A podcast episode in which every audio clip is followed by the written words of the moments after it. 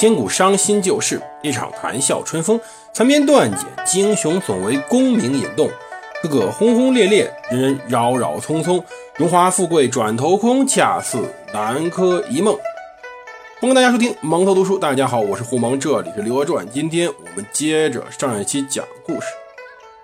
上一期我们讲到，刘娥终于如愿以偿，成了皇后。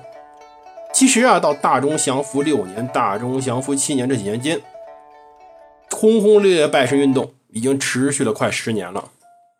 要知道，这场拜神运动啊，最早呢可能是出于王钦若同志那个劝说，他一面打击了当时的寇准，另外一方面呢，让当时年幼无知的宋真宗赵恒心灵饱受打击。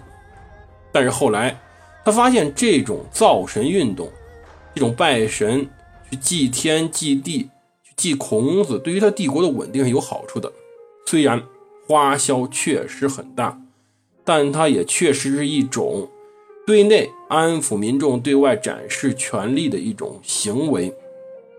到这个时候，中国开始出现了一个趋势，叫做“三教合流”。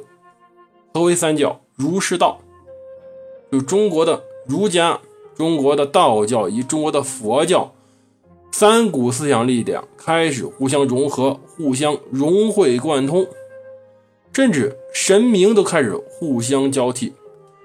如果各位去一些道教名山去看，尤为明显，你就很惊奇。道教名山里供奉的神仙里有关羽，这个还正常点，还有孔子。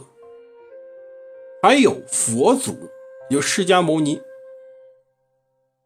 三教在道教展现最明显，就是神仙彻底打通了；而在儒教方面呢，就开始三教并行，乃至于三教合流。在这次祭神过程中，为什么有人反对，但整个儒家没有那么大规模反对？也就是说，对这次拜神。大臣们主要出于你花钱太多、太折腾这个反对，但并不反对你去祭天祭地，乃至于去祭祀孔子、祭祀祖先，因为它本身就是儒家礼仪的一种延伸，也是道家文化一种延伸，同时呢，也对于佛教文化有一定的阐释。三教合一就此而开始。到大中祥符六年七月十九日，宋真宗陛下封他的祖先。玄元皇帝陛下为太君混元上德皇帝，把之前的太上老君李耳给踹到一边，他这位祖先成了道家众多神仙中最高的一位，而这位神仙全称叫什么呢？叫做太上开天直符玉历舍真体道玉皇大帝。玉皇大帝就此成为中国道家文化里。第一的神仙，所以大家读当时的《封神演义》和《西游记》会觉得很奇怪，为什么《封神演义》里没有玉皇大帝呢？当然没有，因为《封神演义》还没到宋朝呢。但是这几年间，也是朝野变动的时机。当年那些老臣们，就是太宗皇帝给他留的老臣们，基本上也差不多死完了。这几年间，以王旦为首率领的一批新的朝臣正在朝廷里运转。其中呢，跳得最欢实的、上升最快的、也最得宋真宗赵恒信任的人，就是我们那位非常著名的奸臣王钦若。王钦若之前我们专门讲过这个人，但是呢，还不能完全概括这个人的。全部面貌，要知道王钦若呀，这个人说他是奸臣，绝对不能仅仅的去概括这个词儿，去概括王钦若同志的本性。他应该是奸臣中的奸臣。什么叫奸臣？他不一定是坏人，但是呢，他可以为了自己利益，也可以说是甚至为了一种自己高兴，一种损人不利己的手段去整别人。那整了以后，有时候自己能占个便宜，有时候呢，纯属逗自己一乐。比如说，最早由于他跟寇准的矛盾，所以引发出他把当时澶渊之盟重新阐释为城下之盟的那个状态。寇准由此失去圣宠，而当时宋真宗赵恒由此受到打击。但这只是开始而已，后面呢？后面，比如说跟当时参知政事赵安仁有矛盾。王钦若这个时候什么官呢？他是枢密使。参知政事呢是另外一个系统的，一个是枢密院，一个是当时的政事堂，两边基本上是并立的。但是当然枢密院比政事堂低一头。他与赵安仁有矛盾，就准备坑赵安仁一把。怎么坑呢？王钦若早想好了。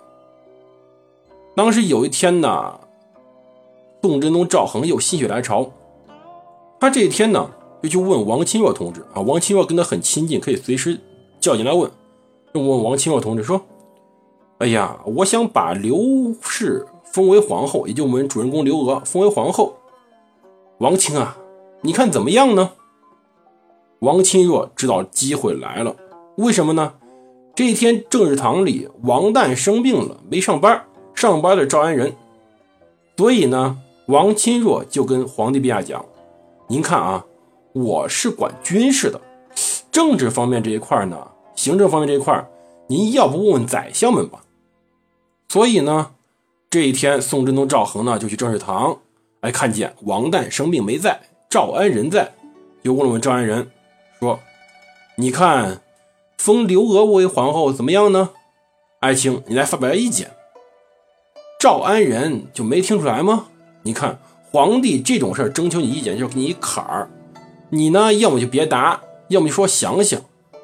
但是赵安仁呢，非常古板、非常正直的儒家大臣，他回答了一个所有人都会回答的问题：什么？刘娥出身太低，不适合当皇后。但后面还有呢，你说你不适合这事儿都完了就没事了。但是当时大臣们还有个意见，他赵安仁就秃噜嘴说出来了，什么说沈氏，就是当时后宫那个沈妃，是前任宰相沈伦的孙女，出身名门，而这个时候呢，沈氏的位分呢又是妃子，是德妃，比。之前的刘娥呢，位分要高很多，不管年龄、身份，还有地位、出身，都比刘娥更适合作为皇后。所以呢，劝当时的皇帝赵恒，您立沈氏当皇后得了。赵恒满心欢喜来找赵安仁，说：“我能不能立刘娥为皇后呢？就是求一安慰，求一支持。”结果人家。不光兜头一盆凉水泼下来，还给你另外一选择。这时候赵恒心里郁闷呢，哎，怎么能这样啊？你是宰相啊？对，你说的没错，是沈氏更适合。得，我听见了，我回宫去行吧。结果回宫又碰上王钦若了，王钦若还假装不知道。陛下，您问的怎么样啊？赵恒就很郁闷的把赵安仁这番话给王钦若讲了，还赵安仁还很有。条理的一二三四列了上很多原因。王钦若这时候开始发功，冷冷一笑就说：“哎，我就知道赵安仁会这么说。”赵恒估计看着王钦若跟看个白痴似的，你知道你还让我问他去？当然呀，他就是知道他这样说才让您去问他呢，要不怎么能揭露赵安仁带引号那个丑恶嘴脸呢？王钦若怎么说的呢？说。哎呀，赵安仁是当年沈伦的门客，所以这样说不就是为了抬举之前他的恩人吗？哼，你去报恩，硬塞给我一媳妇，这算什么事儿啊？就此，赵安仁倒了大霉了。这是第一件事。第二件事，你说他坑完参知政事，觉得不过瘾。参知政事只是二把手，那一把手呢？一把手是谁？是王旦呢？王旦要说当时跟皇帝关系够好、够亲密吧，但是要说一般人应该没招去坑王旦一把，而且这人是个老好人呢。你看，他确实非常宽厚，他跟寇准关系不好，寇准老说王旦不是，但王旦呢总说寇准的好话。但是的王钦若呢，就是愣有机会去坑王旦一把，怎么坑呢？在当时宋大中祥符五年。王旦呀，当时考虑到当时的翰林学士李宗鄂工作还不错，业务突出，就想考虑他把他从这个翰林学士，就是来写诏书这种人来，来提拔到参知政事岗位上，就是让他进了一步，从一个办公厅的办公室主任提升成了当时的副总理。这种提拔呀，符合程序也很正常。王旦也有这权利。而王旦呢，也写好了奏表，准备第二天早上提交给皇帝。但是这事王钦若知道，王钦若就趁着去见皇帝陛下时候，就开始闲聊，又是闲聊，聊什么呢？说，陛下呀，我跟你打个赌吧。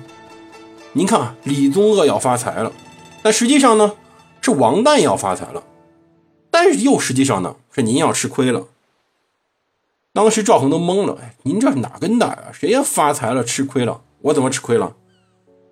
王钦若解释一下，说呀，李宗鄂呀欠了王旦一批钱，没法还。可是王旦呢又急着用钱，怎么办呢？所以呢，王旦就用李职权呢，把李宗鄂升成副宰相，李宗鄂呢俸禄加倍了，然后呢，不就有钱还王旦钱了吗？但说到底呀，这钱还是您掏的呀。赵恒听进去了，就回去老老实实的睡了一觉。第二天早上呢，就正好接到当时王旦的那份升职报告。那这种升职报告肯定立马被扣下。然后呢，李宗鄂这个参知政事彻底没戏，王旦呢还是被扣了印象分。可是王旦在当时赵恒心里太高大了，所以扣点印象分也没啥用。但只是呢。参知政事这回李宗鄂轮不到，那谁轮到呢？当时能当参知政事，就是当进梁府的人呢，是要有一定级别的。你看这个翰林学士不成，三司使怎么样呢？